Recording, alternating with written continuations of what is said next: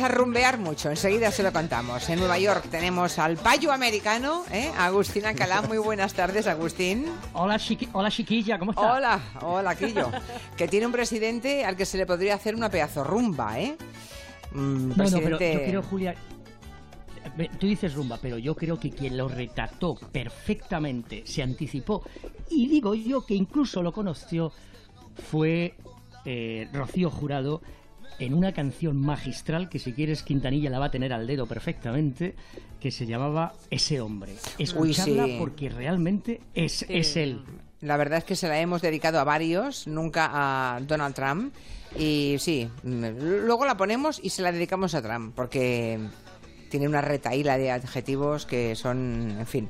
Tenemos aquí a la niña rubia. ¿Eh? Muy buenas. ¿No había una rumba que se llamaba la niña rubia? Pues seguramente, seguramente. Hay niñas de todos los colores. Es Nuria Torreblanca, que viene a hablarnos de una serie protagonizada por gitanitos de Birmingham. Sí, los ¿verdad? Blinde. Bueno, aquí Miki Otero, el niño del rayo, ¿verdad? ¿Qué tal? Yo muy bien. Qué bien. ¿Ves qué monas llevas hoy las patillas?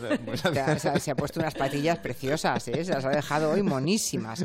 Bueno, tenemos a José Luis Ibáñez Ridao, que es el chacho de Cardedeu. A la paz de Dios. A la paz de Dios, que domina muy bien el ventilador, ¿verdad? Tú con una guitarra haces un ventilador estupendo. Maravillas. Y además recomienda libros, que para eso estamos. Por el mismo precio, además. Sí. Arrancamos, venga.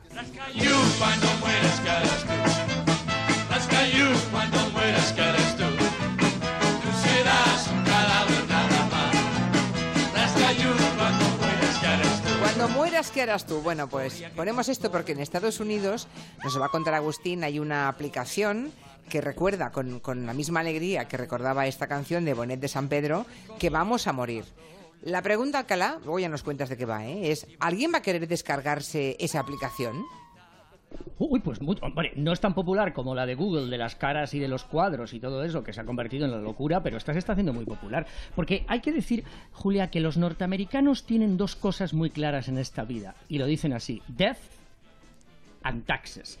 Y para hablar de impuestos ya tenemos a Donald Trump que presume tanto de, que como los norteamericanos van a comenzar a ver eh, a partir del próximo mes su rebaja de impuestos destinada a los ricos como él y a las grandes empresas que van a poder repatriar el dinero que tienen fuera pagando mucho menos de lo que era habitual. Y que realmente esta reforma, Julia, haciendo un resumen de que, pues si te das cuenta, estamos...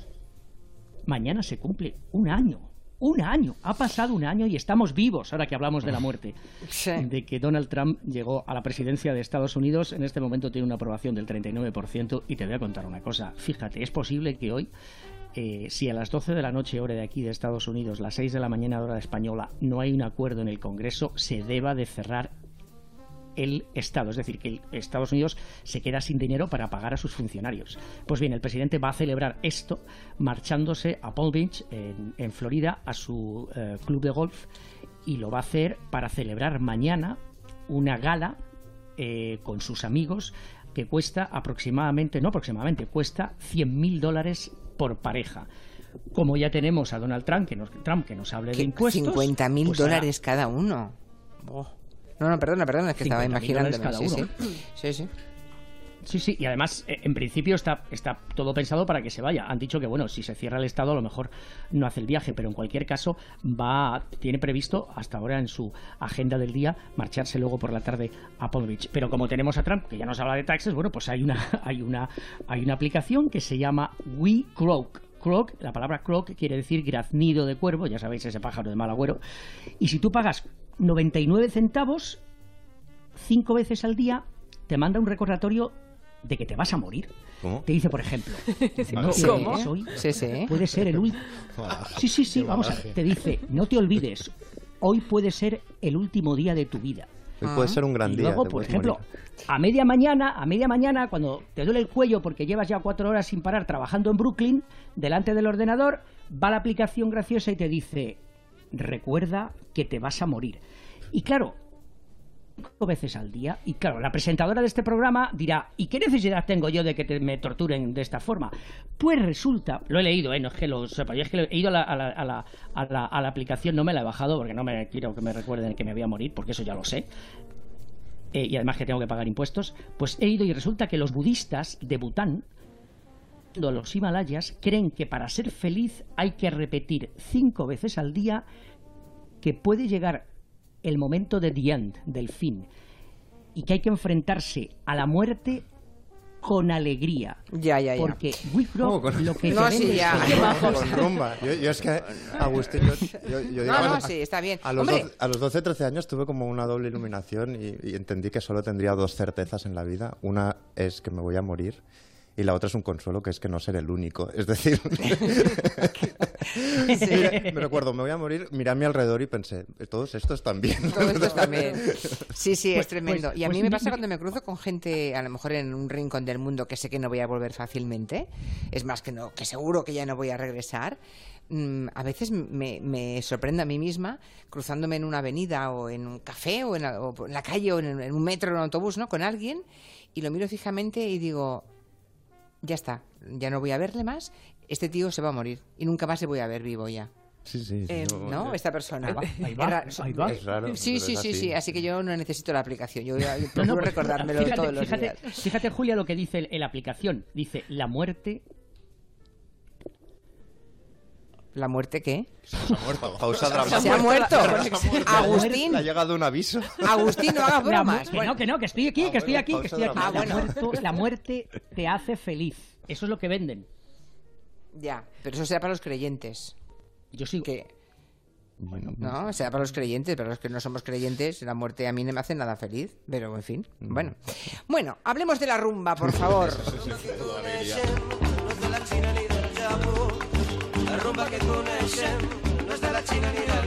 Hablamos un poquito ayer con Moncho de la rumba, ¿eh? porque ha hecho un disco maravilloso de boleros para despedirse, porque ya no puede subir al escenario, se le ha estropeado una cuerda vocal, ¿no?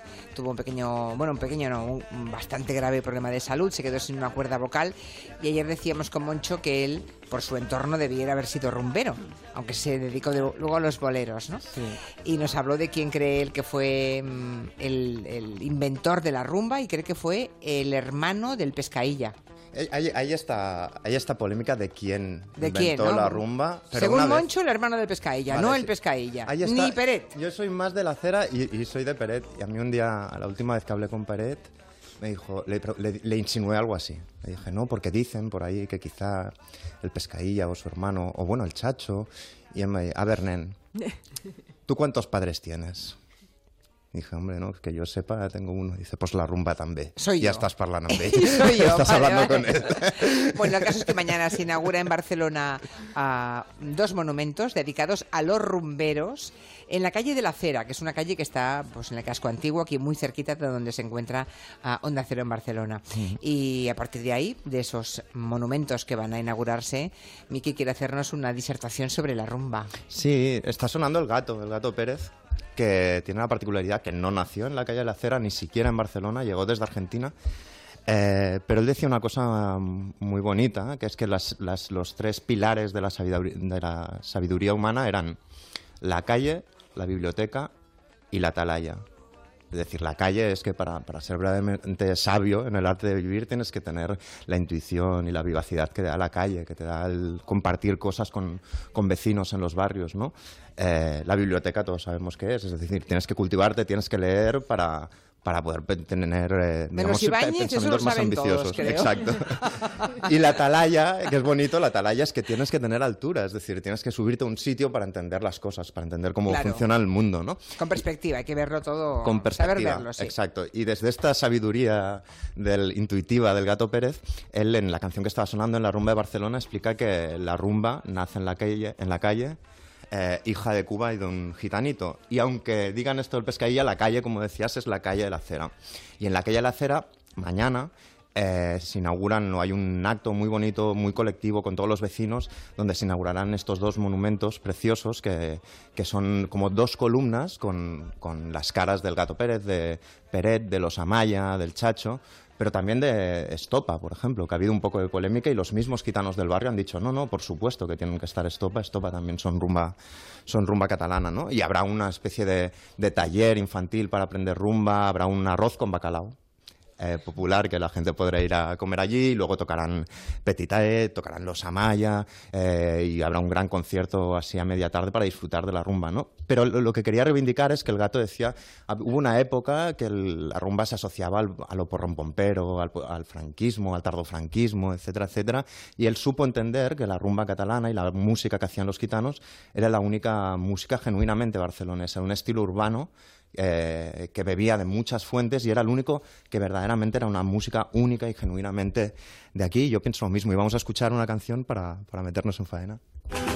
Tú recordarás que aquel amor se fue, que te reías cuando yo lloré y ahora lo tienes que pagar.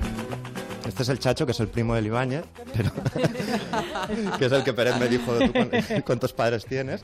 Eh, y, el Chacho. Y es el nuestro ayer, que es esta canción que es muy bonita. a mí me recuerda, yo, yo nací muy cerca de la calle de la Acera, es decir, veía a Peret eh, usar las tragaperras en en los Tres Toms, en un bar que está justo al lado de la entrada a la calle de la Acera. En mi barrio, por ejemplo, en casas de mis amigos y mis primos, por ejemplo, siempre había el típico gitano de Peret que cuando ibas a jugar a esa casa eh, te intentaba vender toallas y trajes, o según decían ellos, un traje molmaku, un traje muy bonito. Eh, y entonces desde el principio me interesé mucho por, pues, por este estilo, ¿no? Y es lo que decía, es único y es barcelonés porque bebe muchas cosas. Bebe de los spaghetti western, de los cines de barrio de la época, bebe del rock and roll, bebe del soul, eh, bebe del mambo, bebe de la salsa. Es un estilo como mucho más ambicioso de lo que podría parecer y tuvo un momento de gloria, sí que lo tuvo con las Olimpiadas, con esa clausura de las Olimpiadas maravillosa, en la que los atletas se subieron al escenario y Constantino Romero les decía, bajaros, atletas, bajen del escenario, etcétera. Mientras Peret tenía la gran frase que, se, se, encaró con un atleta ruso y le dijo, fuera del playback, le dijo, ojo amb las nenas, porque estaban sus, sus nietas por ahí, había como tres atletas rusos y los estaban mirando mal, mal, mal muy... Cuidado con las niñas, no me las toques. muy, muy, muy, muy mal, ¿no?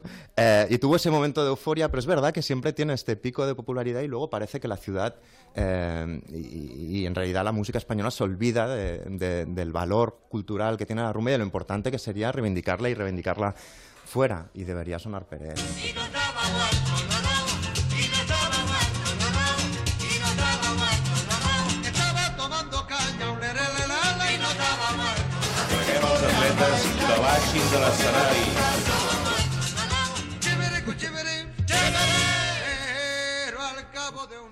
Es la muerta viva, la rumba, realmente. Esta canción la, la, cantaron después em, Joaquín Sabina y Serrat. Sí, claro. Bueno, Serrat es que, claro, es del Poblasé, que está también influido. Pero la gira que hicieron juntos, la cantaban. La cantaban juntos y era desternillante. Incluso la puesta en escena de Sabina con Serrat, cantando No estaba muerto, que estaba, que estaba de parranda, estaban sensacionales los dos. sí, sí. La, historia de Peret es eso, como es el conocido, es como decir, mm. Elvis no es el rey del rock and roll, como es el conocido se suelen sacar otros, pero... Peret es el pero Peret es, el, es, el, hombre, es decir, eh, además tiene una biografía que recomiendo a todos los eh, oyentes donde explica cosas maravillosas como cuando Carmen Polo lo invitaba a Palacio y él rechazaba porque la mujer de mm. Franco era como muy fan de Peret y a él no le gustaba demasiado demasiado ir, o la primera vez que tocó en Alemania que fue con un pasaporte de mujer, o cuando iba a vender eh, trajes, digamos, a, América, o explica muy bien la etapa en la que se hizo evangélico y dejó el alcohol y dejó la música profana y se dedicó, digamos, a los cultos y tal, que hay mucha, mucha rumorología con esto. Y Pierret, en, la entrevista que, que me dio, me dijo algo que era como la antorcha olímpica. Me dijo, mira, tú me has, tú me has visto muchas veces eh, tirar la, la, guitarra al cielo y yo llevo mm, cinco décadas al lado de una guitarra. Nunca se me ha caído la guitarra. Nunca. Los Amaya. Vive, vive la vida hoy, vívela, aunque mañana te mueras. Vive, vive la vida hoy estaba dedicada a la aplicación de Agustín. Perfecta, perfecta. Los Amaya a mí me encantan porque, porque se dice que los discos de los Amaya nacían en un, en, un, en un bar, el primer disco sobre todo, nació en un bar muy cerca de donde están de acero aquí en Barcelona. Eh, pues que era un bar que había pues chicas de alterne, pero donde iban, por ejemplo, los, los marines de la sexta flota americanos. Y entonces eso es lo que me interesa a mí de esta ciudad de Barcelona, como esos, mm, esos marines traían sus discos debajo del brazo y se da un intercambio hmm. increíble entre turistas, gitanos buscavidas eh, y, esta gente que traía información, que traía sabia en momentos en que no llegaban demasiados discos. Y como de ahí, intentando tocar como tocaban aquellas estrellas del rock and roll, pero mezclado con las pampas rumberas, con, con los sonidos que habían traído ya desde finales del siglo XIX de Cuba, nace canciones como Vive la vida hoy, que me parece pues un chute de euforia y una oda, digamos, a la, a la vida con, con mayúsculas. ¿Tenemos el momento ese en que el gran Constantino Romero dice atletas bajen del escenario? Creo que lo hemos oído antes como, ¿no? Cuando sonaba la canción.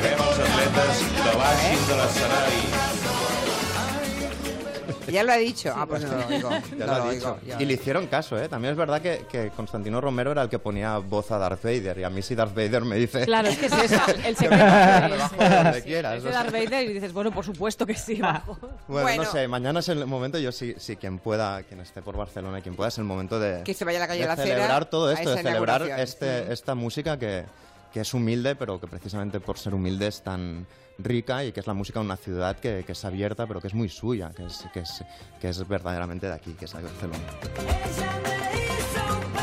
En unos días comienza precisamente en Barcelona, hoy hablamos mucho de Barcelona, eh, la Barcelona Negra 2018, la semana de novela negra, que este año mm, cuenta, bueno, ha ido creciendo, ¿eh? esto de la semana de novela negra, ha ido creciendo, creciendo y ya se está convirtiendo en... Es un encuentro mundial realmente, es que viene lo más granado, bueno, James Elroy, o sea, este año el premio es a James Elroy, que es un mito, vamos. Entre los temas que se van a debatir esta, en esta semana negra, de la novela negra, pues está el de la violencia marcada por el género y la orientación sexual. Y hoy Ibáñez nos quiere hablar de, de una tendencia, bueno, se habla mucho últimamente del femicrime, ¿no? Yo tuve tres maridos y a los tres envenené. Ahí está, avan la letra, ¿eh? Está Femicrime, avan la letra, Masiel. Bueno, esta palabra eh, se inventó en Dinamarca y suena como un poco más cursi, que es femicrimi con K y acabada Femicrimi. en Suena un poco más raro. o sea, que son crímenes, crímenes perpetrados por mujeres. Exacto. Entonces, eh, este término se pasó luego ya internacionalmente en inglés, el femicrime, y originalmente designaba novelas negras escritas por mujeres y protagonizadas también por mujeres. Y es, eh, es una palabra, es un fenómeno de origen escandinavo y en principio eh, se, con él se etiquetaba las escritoras suecas y noruegas, sobre todo a Larsson, Camilla Lackberg, Anne Hall, Karin Fossum y en 2008 ya se hizo un primer estudio sobre, sobre el tema. En España empezó a usarse en 2012 y dos años después, justamente en BC Negra, que es, es el primer gran encuentro, digamos, de los grandes Getafes, Gijón y demás, eh, Valencia es, es, el primero que, que, está, pues ya se debatió en, en Barcelona en 2014. Malo, malo, malo eres, no se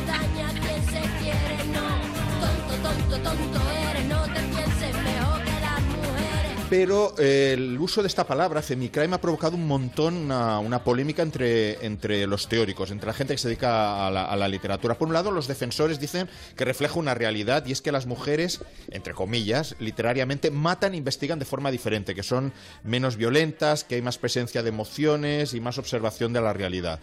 Maeva, por ejemplo, la editorial Maeva, que es pequeñita pero muy activa en temas de marketing, la utilizó como paraguas para muchos de sus, muchas de sus autoras. En cambio, otros cuestionan que se pueda crear todo un género basándose simplemente en el sexo del autor o de la protagonista, porque por esa misma regla, absurdo, claro, por esa misma red de tres tendríamos que hablar del male crime cuando son hombres quienes escriben sobre un crimen y lo protagoniza un hombre, male por, por macho. Eh, además, eh, es un tema un poco estúpido, me pongo aquí con comillas, porque a lo largo de toda la historia de la novela negra ha habido un montón de mujeres escritoras y nunca se les ha puesto ninguna etiqueta. O sea que la cosa huele a, incluso a un cierto tono despectivo que ha ido ganando con el, en el, con paso de los en años. En el BC Negra, Ibáñez, yo, que yo participo en una mesa redonda con, con Patricia Highsmith, precisamente, eh, que, que, es una escritora de, de novela eh, también negra, aunque sea literaria, y en ningún momento se planteaba. ¿no? Que Lo del femicrime, no, es que es absurdo. Yo, Patricia Highsmith, que es la, digamos, la gran impulsora de la novela psicológica, mm. murió la pobre. Yo estuve comiendo con ella un día y realmente era inquietante Sí. Bien inquietante, sí, sí. Y es una de las O sea, grandes... comprendiste su literatura. Comprendí su lit- una mujer encantadora, pero tiene una cier- es ciertamente inquietante y las fotos que está acariciando gatos Es, es- son más complicado. De de, todavía. de esta escritora decían que, que era como que describía a los seres humanos como una araña describiría el comportamiento de las moscas. Pero- y me pero parece es- que es- es, así, tiene una distancia y nos mira de una manera. Es una escritora fantástica. Ahora ha tomado el relevo el que se llama Domestic Noir, que es, aquí ya, digamos, no etiqueta por sexo, en- aunque en general suelen ser eh, novelas escritas por mujeres, con mujeres como protagonistas, pero son mujeres que no son profesionales. Es decir, el, el ejemplo sería la chica del tren. Es decir, es gente que por casualidad, mujeres que por casualidad descubren un crimen y, y van, van hasta el final. Fui tu madre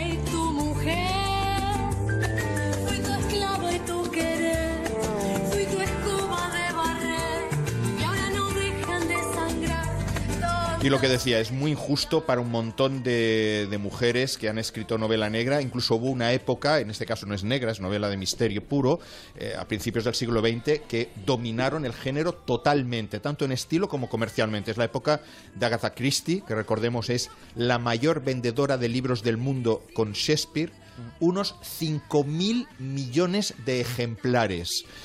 Ya me- ya- ya- ya me impresionas, sí, ¿eh? sí, Agatha no, no, no Christie- me ah, impresionas. claro, por lo de las gotas de agua. Ha venido el doctor Tejada a las 4 a hablarme de los átomos que hay en un vaso de agua y que se lo bebió el mismo vaso que yo, se lo bebió. Yo tengo el de Agatha Christie. Vale. Este botellín tengo a mí, a mí me ha tocado, Christie. creo que el de Cristóbal Colón me ha tocado. Bueno, pues en aquella época hubo un montón de mujeres escritoras, Dorothy Sayer, Engayo Mars, Josephine Zey, es decir, que es Patricia Highsmith a la que dedicaréis esa, esa sesión, Ruth Rendell, y ha habido un montón de mujeres detectives, forenses, policías, y de ellas muy duras. Eso que dicen que la mujer no mata de forma duro, que se lo digan a Dolores Redondo, con la trilogía del Baztán, entonces hay bastante sangre y bastantes vísceras. Y esta misma semana, y nada más haré el planteamiento para que vean el tema de las si es verdad o no es verdad. Esta misma semana Espasa lanza, bueno, la semana pasada lanzó una de las grandes apuestas de esta temporada literaria, se titula Morir no es lo que más duele, de una debutante Inés Plana, un debut Sí. sorprendente y el arranque es impactante. En un bosque aparece colgado de un árbol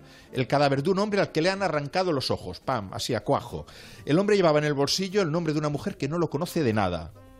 Y a partir de ahí averigua quién mató al hombre y, y averigua qué pasó hace 40 años, que es cuando parece arranca toda esta historia. Mm. Pero ya en la primera página te encuentras un tipo colgado de un árbol y sin los ojos. Qué con lo importante, cual, qué importante sí, es el arranque. ¿eh? la- las historias estas de que hay menos violencia o que investigan de forma diferente, pues Ya. se viene A mí lo que me ha inquietado es este, esta etiqueta de domestic noir. Me, me suena rarísimo. Sí, es- Noir, género negro doméstico. Doméstico, suena un sí, poco porque raro. es de por- digamos que todos los protagonistas son de ir por casa. Es que es eso, es que decir, suena... Como que el crimen es dentro del Eh, ámbito no, tú por familiar, ejemplo ¿o? vas en tren, yo voy a Cardedeo en tren. Vale. Y entonces, por la Vas cantando una rumba hacia Cardedeo. el Voy chacho cantando de una rumba del Cardedeo. chacho de Cardedeo. Veo, creo ver un crimen a través de la ventanilla, en una estación, en un paso. Entonces decido ir hacia atrás, ver qué ha pasado y a partir de ahí puedo investigar a ver qué es lo que ha sucedido. Y entonces ahí pueden pasar muchas cosas, que los malos me descubran, que no me descubran. Es decir, y claro, yo soy de ir por casa, un investigador muy doméstico, pues de ahí lo de domesticar. Dice la tía Lupe que si el flamenco es el sul, la rumba es el country. ¡Viva la rumba! Está bien visto. ¿Compras? Yo, yo, yo dije en, una- en un artículo hace un tiempo, dije algo parecido. Yo decía, si el flamenco es el blues, la rumba es el soul. Vale. Pero estaría de acuerdo con ella también. Sí, ¿eh? con esta oyente. Vale, perfecto.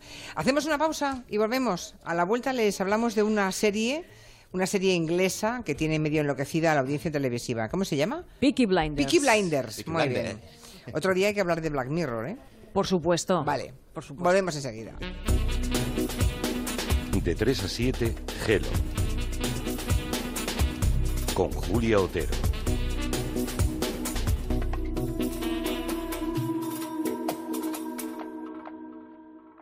Mañana sábado tienes plan, porque solo mañana en Hipercor y el corte inglés te ahorras el 21% de IVA en electrónica, electrodomésticos y videojuegos. Con las ventajas de nuestros tecnoprecios. Televisores, lavadoras, portátiles, móviles y todo de las mejores marcas. Solo mañana ahórrate el 21% en Hipercor, el corte inglés. Y hoy desde las 10 de la noche en nuestra web.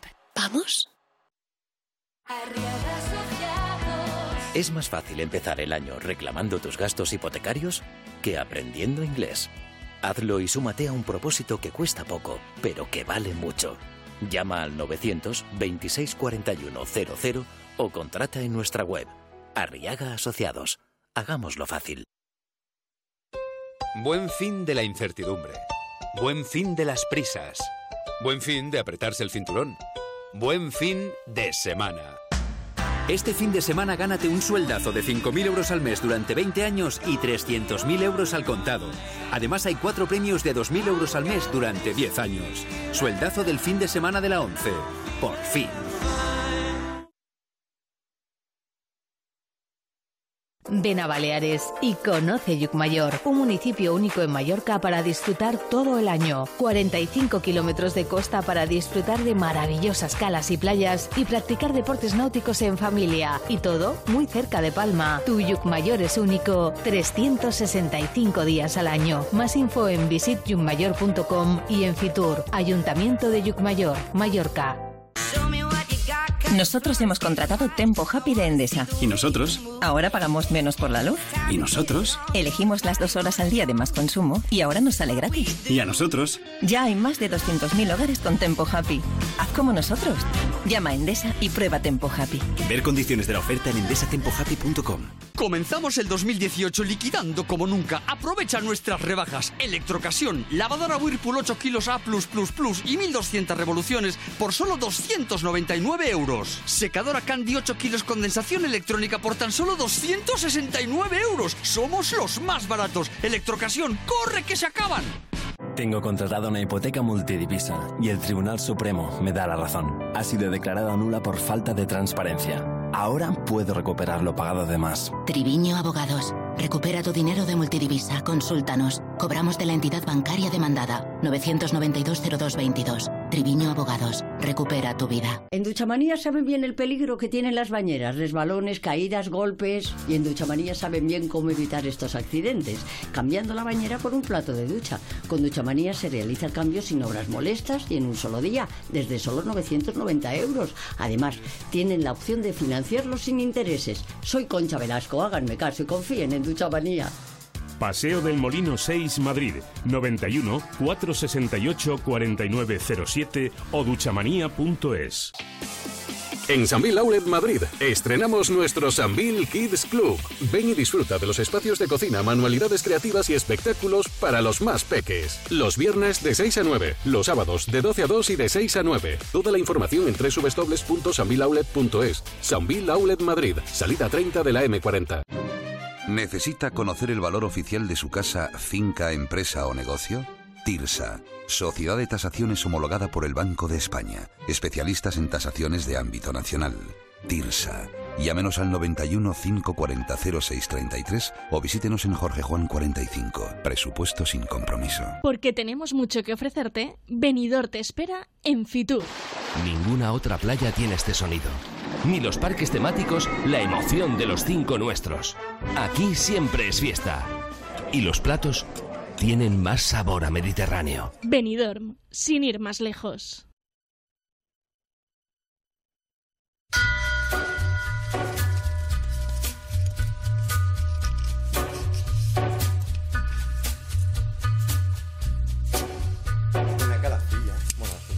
Estamos en el territorio Comanche con José Luis Bañez Ridao, con Miki Otero, con Nuria Torreblanca, con Agustín Alcalá. Por cierto, no te he preguntado, Agustín, cómo mm, si ha habido mucho, mucha repercusión de, de ese chequeo que le hicieron a Donald Trump, según el cual él estaba bien. No sé si los demás lo estamos mucho, pero él está, él está estupendo. Un pelín de colesterol, ¿no? No, pero ahí hay y un poco de sobrepeso. Hay un misterio, sí. ¿Siete kilos nada más, Agustín? O sea, o yo veo, que quiere- o mi tele deforma los cuerpos La humanos. tele engorda, ya lo sabes. O los- la La te- mi tele deforma el cuerpo humano, o vamos, siete Vamos kilos a- es que lo pierden, en una, pan- sobrepe- lo, lo pierden sí. en una pantorrilla. De una sobrepeso, pantorrilla El médico, el médico de la casa, el médico de la Casa Blanca ha dicho que él desearía que el presidente perdiera 7 kilos a lo largo del año. Le quiere poner a dieta, quiere que Melania le obligue a hacer gimnasia y que realmente deje de ser san- san- tan sedentario. Lo que el médico ha dicho, y ahí es donde le han criticado mucho, es que la salud del presidente es excelente, que cree que lo va a ser durante el resto de su mandato y que probablemente si le eligen otros cuatro años seguirá siendo excelente. Y ha habido expertos, sobre todo cardiólogos, que han dicho que con el, el- el colesterol tan malo que tiene, porque lo tiene a 143, Mm. que es muy elevado, cuidadito porque un doctor no puede decir Será nunca que una 243. persona- no, ¿No? El, el malo, el malo lo tiene a 143. No, a 243 era. Bueno, o lo, o lo miden diferente los americanos o aquí No. empieza a ser preocupante a partir de 200, Agustín. El, El sí, colesterol claro, empieza a malo. ser preocupante a- partir de 200 y Sí. entonces tú te tomas unas medicinas para rebajarlo. Sí, Pero claro. si el malo, el, el mal colesterol sobrepasa los 100 y en este caso tiene 143 incluso tomando medicinas, hay cardiólogo- cardiólogos que dicen que esa es una situación peligrosa para una persona de su vida sedentaria y con 71 años sabiendo lo mal que come y que no hace ejercicio. Es que, es que actúa, habla y come como un niño, ¿no? Lana, es decir, perdona, come ¿eh? el menú infantil, ¿no? No. Hamburguesas, Sí, Coca-Cola. Sí, bueno, todo lo hace así. Todo lo hace así. La- imagino que los eh, que la manera de medirlo será distinto, ¿no? Las unidades serán diferentes, porque aquí son 200, ¿eh? Y, y- y la, digamos, la medicina global no establece esas grandes diferencias en la realidad, sino que deben ser por, por, barómetro o por una, manera de medir distinta. Pero aquí el colesterol se empieza a tratar a partir, antes era a partir de 240 y ha ido rebajándose y ahora mm, los médicos empiezan a dar alguna pastillita cuando alguien pasa de los 200, ¿eh? Pero son 200, no, no, no 140. Pero claro, eso parece, parece que él comenzó a regularse el colesterol y a tomar pastillas que toma cuando llegó a 200 o llegó incluso más. Lo que pasa que hay algunos doctores que dicen que si tiene, como en este momento tiene 143, incluso tomando medicinas, tomando pastillas, esos son niveles de colesterol eh, malo muy elevados. Hablemos de No, Peaky no lo digo yo, lo- lo Peaky Blinders, que es una serie que ha gustado mucho a un oyente que se llama Rachel, que dice que la interpretación de Tom Hardy como Alfie Salomons Oh, oh. es genial. Eso es Bueno, miel. no sé cuánta gente ha visto esta serie, pero desde luego ha tenido un gran impacto No sé, en, en, en en todo este, el mundo. en este equipo estamos casi todos enganchados y además acaba de llegar hace un ratito José Luis Gallego que estaba convencidísimo y ha empezado, dice, oh, la primera escena de ayer ya estaba, ya estaba ganado para la causa. Bueno, Peaky Blinders dicen, dicen que es una obra maestra y es quizá la primera serie que está considerada una obra maestra siendo una serie inglesa, producción de la BBC, 100% british, y nos alegra mucho. Además que está ocurriendo como un fenómeno como el que pasó con Breaking Bad. Es una serie que empezó discretamente y poco a poco va ganando, va creciendo, creciendo hasta, hasta niveles estratosféricos y la gente se está enganchando a nivel mundial. Ahora Netflix, en Netflix se acaba de estrenar la cuarta temporada, que son seis capítulos. Para quien no la haya visto, recordamos rápidamente que es el ascenso de una familia de gángsters gitanos justo después de la Primera Guerra Mundial y que funcionan como un clan de poca monta, jugando, apostando, eh, haciendo encargos no, no enmarcados dentro de la legalidad y, y se, se están situados en uno de los barrios más pobres de Birmingham, aunque poco a poco se van convirtiendo temporada a temporada en la familia más poderosa de Birmingham. Los hermanos Shelby, es la familia Shelby, la mayoría son hombres, pero queremos destacar que uno de los personajes más potentes de la serie es una mujer, la tía Polly, que es la matriarca, o sea, sin la tía Polly ahí nadie hace negocios y nadie hace nada, que quede muy claro, para que la- que es que manda Tom Shelby el protagonista, no, es la tía. ¿Por qué todo el mundo está viendo esta cuarta temporada? Pues porque ha crecido muchísimo, tiene una calidad extraordinaria y porque si en otras temporadas este clan se cruzaba pues con el IRA, se cruzaba con los judíos, eh, más tarde con los rusos, ahora entra en juego la mafia italoamericana. O sea, la cosa ya... Y en esta mafia italoamericana tenemos un nuevo protagonista que es una estrella de Hollywood, Adrien Brody, que para quien no lo recuerde, ¿recordáis a Manolete en el cine? Bueno, pues ese es Adrien Brody. Peliculón, sí, sí. Exacto. El Tenemos a pianista, el otra- pianista. el pianista. Y tenemos a otra gran estrella que es Tom Hardy, del que está hablando en este momento nuestro oyente, que está interpretando a un judío llamado Alfie Solomons, que es uno de los mejores personajes de la serie, es brutal. Y solo destacar para, para acabar que el creador de la serie de Peaky Blinders fue el guionista de Promesas del Este, una película que ya nos gustó muchísimo en su momento. Y la historia es fascinante porque los Peaky Blinders existieron de verdad. Este clan de mafiosos en Birmingham existió y Stephen Knight, el creador, creció con las historias que sus padres y sus tíos Le contaron porque, Mm. porque ellos también habían trabajado en algún momento con los Peaky Blinders. El vestuario es brutal también y solo quiero deciros que el fenómeno es tan grande que se está recuperando. Las gorras características de la serie están ya en la calle. Espero que no lleven cuchilla, porque los Peaky Blinders... No, ¿Llevaban cuchilla? no, sí, sí, llevan aquí, es- claro, ¿En la visera? En la... Claro, claro, era una- es una de las marcas de la banda. del La gang. recomendamos muchísimo, Peaky Blinders. Muy bien. Ah, y sobre todo, y sobre todo, Julia, una, una cosa, es muy importante porque no alarga las temporadas, es decir, son seis y no hace falta hacer 15. Eh, con seis cuenta todo y sobre todo los guiones son verdaderamente, como está diciendo Nuria, magistrales. La BBC se está cubriendo de gloria en los últimos años porque hay por ahí hay otra serie policíaca, Line of Duty, que es brutal. Y me parece que Black Mirror también es de la BBC, ¿no? También. Black Mirror es BBC también. También es BBC. también o sea, están Creo que es muy unas- irregular Black Mirror. Hay capítulos buenos y otros un Pero poco sí, depende raritos, quién ¿eh? sea el Depende cuál, sí. Como la dimensión desconocida. Algunos eran increíbles y otros, y otros un poco no. más flojos. Sí. pero bueno. Bueno, gran tema de conversación en Twitter, el colesterol. Y por aquí recuerdan que el colesterol total tiene que estar por debajo de 200, 200 como mucho. Y luego está el colesterol malo, que es el que decía Agustín, que es el que en efecto se habla de esas, de esas cifras. Una cosa es el total y otra es en, en particular el colesterol malo. ¿eh? Y mm, que es el LDL, que creo que significaba por las siglas eh, lo- low density, sí, low density, algo, sí, supongo, de grasas. sí, sí, algo de algo de densidad de la grasa. Yo cogería Trump como medida para, para dar un diagnóstico. Estás por encima de Trump. Y luego, estás- mira que bien nos están contando en Twitter que el colesterol en Estados Unidos se medica sin receta y que han puesto los mínimos muy abajo para satisfacer a las farmacéuticas, claro. Si antes se medicaban a partir de 240, también no ocurre eh, aquí ahora, ¿eh? Antes nadie tomaba una pastilla para bajar el colesterol que tuviera 240 del total. Ahora Claro, en 200 Julia, te dan se ya la llama- pastilla. Cuanto antes empecemos a tomar pastillas, llama- más se forran. Sí, sí. Agustín, LDL porque es low, low density lipoproteína. Y Exacto. efectivamente, eres- tú, lo- tú lo estabas comentando. Menos de 100.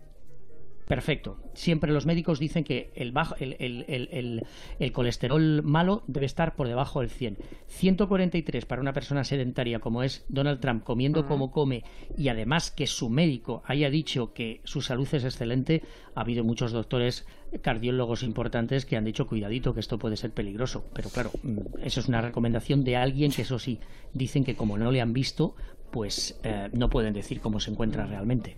Se nos han puesto estupendos los oyentes. Dice Argos, ¿por qué no especificáis si habláis de colesterol total, del HDL o del LDL? Pues no vamos a hablar más del colesterol, Basta ni del light ni del high, lo dejamos ahí. Bueno, sí va a hablarnos de despachos o de alquilar oficinas, Agustín, que nos cuenta que se ha convertido en algo prácticamente imposible en Manhattan, que ya se están imponiendo espacios comunes o comunales para que la gente trabaje, aunque no se conozcan de nada, en un espacio compartido, porque no, no hay sitio para más, ¿no? Y, además te voy a decir, lo que se está pasando es que hay muchas personas que suelen trabajar en esos espacios compartidos, eh, en los que hombres y mujeres se mezclan en una inmensa mesa, eh, supuestamente cada, cada cual enterrado en su trabajo, pues hay gente que no les gusta. Y ya sea porque hay gente que prefiere trabajar en pijama o, o en bañador, como hay ciertos comancheros que trabajan en bañador para dar in- envidia a otra comanchera. Fíjate tú, Nuria, yo trabajo en bañador algunas veces, figúrate tú, eso no Sí, se no puede creo hacer que en un invierno, espacio ¿no? comunal, ¿o no? bueno, ahora mismo no te digo que no hace No mucho creo. frío. Pero en cualquier caso, hay mucha gente que dice que no y sobre todo hay muchas mujeres porque están cansadas de que les aparezca el macho sábelo todo que las da lecciones o que le pueden hacer el, el mansplaining, que es una cosa muy común aquí en Estados Unidos. Y hay mujeres que han encontrado una solución y es que a muchas les viene muy bien el poder crear sitios para trabajar solo para mujeres y en las casas. Hay compañías que organizan este tipo de espacios para trabajar como si fuera un club. Se paga una cuota que se divide entre las distintas socias y la socia que recibe a las otras mujeres debe proporcionar un sitio para trabajar con internet, con luz, con baños, con café y en ocasiones al final de la jornada una botellita de vino y unos canapés para terminar el día. Y claro, tú puedes, lo que puedes hacer es abrir tu oficina en la cocina o en el comedor una vez a la semana o varias veces a, a- a la semana o si quieres una vez al, al mes, como tú quieras. Y cada socia de este club aporta sus instalaciones para que las otras mujeres puedan trabajar. Eh, hay, hay varias cosas importantes. Las organizadoras pueden vetar a alguien que no se comporta y luego también hay Normal. reglas que dicen, por ejemplo, no debe haber, no debe haber animales, eh, no debe aparecer el dueño de la casa, es decir, que los hombres no aparezcan en la casa y sobre todo también que no haya niños. ¿Y quién, dónde se está poniendo esto de moda? Pues en California, en Colorado y en algunos suburbios de Nueva York, donde las mujeres están realmente encantadas porque la otra opción es irte a un Starbucks, donde puedes hacerlo, a los comunales en Nueva York, que en Midtown, en la parte del centro de la ciudad, son muy habituales, o sobre todo también a los bares donde las mujeres, algunas ocasiones, mujeres y hombres, claro está, tienen que trabajar porque no tienen la opción de poderse eh, sentar en una oficina. De hecho, Agustín, yo leí que hace un tiempo que una de las mejores amigas de Lena Dunham, de la serie Girls, eh, abrió hace un año y pico un club también femenino, que solo, se puede, no, solo pueden entrar eh, mujeres, que, se hicieron como famosas con las marchas contra Trump, precisamente cuando salió elegido, que tienes que pagar una cuota altísima para poder formar parte de este club, pero me pareció curioso, porque sobre todo en Inglaterra los clubs siempre habían sido solo solo masculinos, solo podían entrar los hombres, ¿no? Y parece como que se empieza a instaurar pues todo lo contrario. Y de hecho, asociado a esta noticia, leí que en uno de los clubs más antiguos eh, de, Inglaterra, el club masculino solo para hombres, habían dejado entrar por fin a, una mujer, pero porque era transexual, es decir, eh, pero seguían sin dejar entrar a mujeres. Tengo por aquí un oyente que ha tomado nota de la recomendación de, la serie eh, que ha comentado Nuria y, y, dice, bueno, voy a empezar a verla desde ahora mismo. Dice, como no me guste, el cobrador del friki irá a buscaros. que venga. El cobrador del friki, no está mal. Bueno, Lady Bird. ¿Lady Bird es tu nombre de pila? Sí, me ha sido dado por mí para mí. Lady Bird siempre dice que vive en el lado equivocado de las vías. Y yo creía que era una metáfora. Pero sí que hay vías de tren. Lo que has hecho es la caña, muy anarquista. Lady Bird. Miki Otero quiere hablarnos de esta película y de su directora. Sí, es el debut eh, como directora de Greta Gerwig y la película, aparte de que ganó un par de globos de oro muy importantes y los premios del sindicato de, críticos de Estados Unidos también ha arrasado directamente y suena para los Oscar y de hecho es la película con mejor valoración de la historia en Rotten Tomatoes, que es una especie de agregador de reseñas que sacan un promedio de la cantidad de estrellas que les dan en cada medio de comunicación. Y tiene el máximo, el máximo. desde que se Pero no han hecho la, nominación, ¿no? Los Oscar, no, no, hay? todavía, todavía no, hay, pero el, el, martes, el martes, el martes, el martes 23. Ah, el martes 23. una comedia adolescente, lo cual ¿Y suena esta Lady Bird o algo, eh, Agustín? Bueno, ganó. Sí, sí, sí, sí. Sí, suena, vale, vale. Sí, sí, suena, suena. Y es que hay que. Es que eh, perdona, Miki, hay una cosa importante. Los, los, en los Globos de Oro se, se, se habló, se promocionó mucho de Saoirse Ronan, que es la protagonista eh, de la película, de los guion, pero se olvidaron de la directora. La directora no fue nominada y no pudo aspirar a los, a los Golden Globes que, es cuando Natalie Portman dice eso de a todos los nominados hombres, porque Greta Gerwig, que, luego gana mejor película y la protagonista mejor actriz, no va nominada como mejor directora. Pero es como una de las películas del, del momento, es curioso. Nada, el argumento es muy sencillo, es una peli de iniciación adolescente, es decir, es una chica que es Lady Bird, que no, no respeta ni el nombre que le pusieron sus padres, es una adolescente enfadada contra todo, no respeta ni el pelo natural que tiene, se lo tiñe eh, de rojo, es una adolescente de Sacramento en su último año de instituto en una especie de colegio de monjas un poco claustrofóbica y son todos esos pues actos de rebeldía que se pueden tener que se pueden tener a esta edad. Y es una película delicadísima muy bien escrita y que a mí me ha recordado poderosamente a otra película muy mítica de los años 80 que sonaba así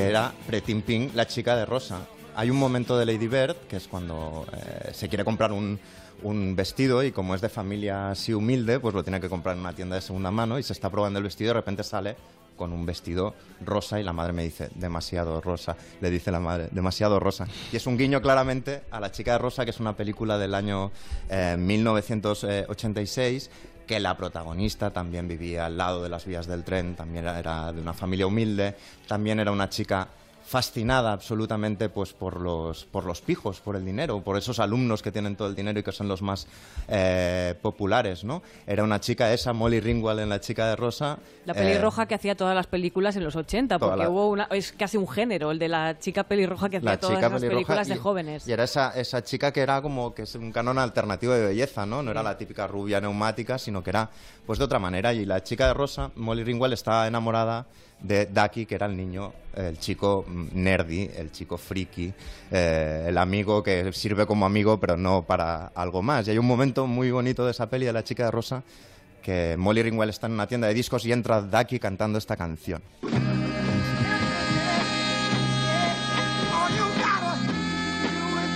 que extrae a Little Tenderness, ¿no? y entonces el- en, en la peli inicial, esto es, es chulo, lo quería explicar. En la, tal y como estaba escrita la chica de Rosa en un principio, era Ducky, el amigo poco po- popular, el que se llevaba a la protagonista, el que acababa con ella. Entonces hicieron un preestreno en un cine lleno de adolescentes, de chicas, Y no les las chicas dijo, ¿qué, qué? ¿Qué, qué? Se tiene que quedar con el guapo y con el popular. Entonces cambiaron el final y eso para John Hughes y Qué para el duro, director ¿eh? fue durísimo porque ellos se identificaban con el friki, Claro, claramente. claro, claro. Y Lady Bird, de alguna manera, re- retoca 30 años después muchas de estas eh, pequeñas cosas, de estas concesiones. Eh, se nota que está escrito O sea, por una se, chica. se queda con el friki. No, no podemos decir esto. Ah, bueno, ¿verdad? no, es verdad, es verdad, es verdad. Vale, vale, ahí lo dejamos, vale. Se, se nota, se- se nota que está escrito por una chica, pues por ejemplo, porque se habla de masturbación a esta edad. Se habla como. Hay un momento que dice, hombre, pues la primera vez es mucho peor que la relación que yo tenía con mi ducha eh, íntima, digamos. Claro, y en estas cosas se nota que han pasado 30 años y que lo escribe y lo dirige una mujer y no un hombre como era John Hughes, el que escribía La chica de rosa. Nos quedan pocos minutos ya y tenemos recomendaciones literarias de José Luis Ibáñez que hay gente que está esperando, Ah, seguramente. Mira, empiezo una novela gráfica, anda, para que no se diga. Creo que es la primera que recomiendo así abiertamente y me ha sorprendido por lo original del planteamiento porque reúne eh, a unos cuantos de los mejores ilustradores y dibujantes salidos de una escuela, la escuela Joso, y eh, son 10 historias escritas por Sergio Colomino que se articulan alrededor de la figura de Mikhail Kalashnikov y de su criatura más famosa, que es el AK-47. Entonces, con esta excusa, el libro arranca eh, desde la infancia de Kalashnikov, eh, arranca con la Revolución Rusa y va recorriendo en distintos episodios el siglo XX. Pasa por el Chile de Allende, pasa por la guerra de Vietnam, pasa por los conflictos raciales de África, la muerte de Bin Laden, con planteamientos gráficos distintos porque son diferentes eh, dibujantes y algunos son realmente muy, muy atrevidos. Eh, la presentación y la edición además están muy cuidadas. El título es AK-47, claro, la historia de Mikhail Kalashnikov de Sergio Colomino con ilustraciones de 12 artistas. Lo publica Norma Editorial. Y cierro con un no ficción que está especialmente indicado para los amantes de la historia y de la radio y que además está muy relacionada con esta casa. Es un libro que me ha fascinado. Se titula ECN1, Radio CNT FAI Barcelona, La voz de la revolución, de Ferran Aisa, de editorial Entre ambos. Eh, los anarquistas fueron muy innovadores en la guerra civil en cuanto a propaganda y fueron los, eh, de los primeros en darse cuenta del potencial de la radio como medio de propaganda. Entonces, eh, a partir de ahí, ahí se hace un trabajo muy bueno de contexto histórico y nos explica cómo funcionó esa radio que estaba aquí al lado, que era la antigua Radio España de Barcelona, que posteriormente fue evolucionando hasta convertirse en lo que hoy es Onda Cero Barcelona. Nos hemos trasladado un poquito más para abajo, pero en aquellos mismos estudios Sí. pasaron y han recuperado guiones originales de Federica Montseny, de Buenaventura Durruti, de Juan García Oliver, de Elma Goldman. Están todos esos guiones incluidos en el libro y es una pequeña joya porque los lees y realmente si has escuchado alguna vez un discurso político de la época es lo estás viendo y escuchando en la cabeza. Además es un trabajo eh, muy muy duro en cuanto a recopilación de materiales. Es, es una joya tanto para los aficionados a la radio como para los que gusten de esa cara B de la historia de España más reciente. Muy bien, pues llegamos al final de, de este Comanche y ahora sí, te vamos a poner la canción que pedías, Agustín. Mira, mira. Es él.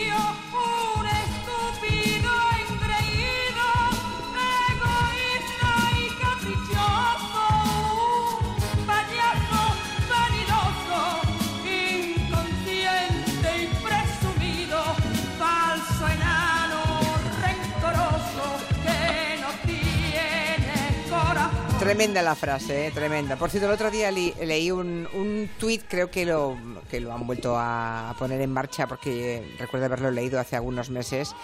Todavía estaba Kevin en Spacey como Frank Underwood, de Sí. modo que seguro que tiene meses, eh, que se refería a Donald Trump. Se veía la Casa Blanca convertida en, en un circo y, y lo que decía el tuit era, eh, en inglés, eh, pero decía, si pones a un payaso se convierte en un circo. Sí, era una, un tuit que ponía supuestamente el personaje ¿no? de Frank Underwood. ¿Cómo nos gustaba esa, esa cuenta de Frank Underwood? Sí. Qué gracia nos hacía, qué acertado era todo y cómo cambia todo en tan poco tiempo después Bueno. de lo que ha pasado. Haberlo pensado antes y mejor. Sí. es lo que tiene.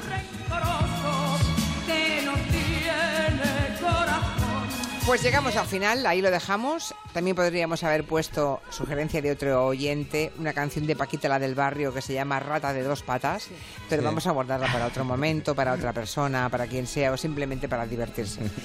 Adiós a todos. Adiós. Adiós. Adiós. Saludos, una adiós. camisa de lunares ahora mismo. Exacto.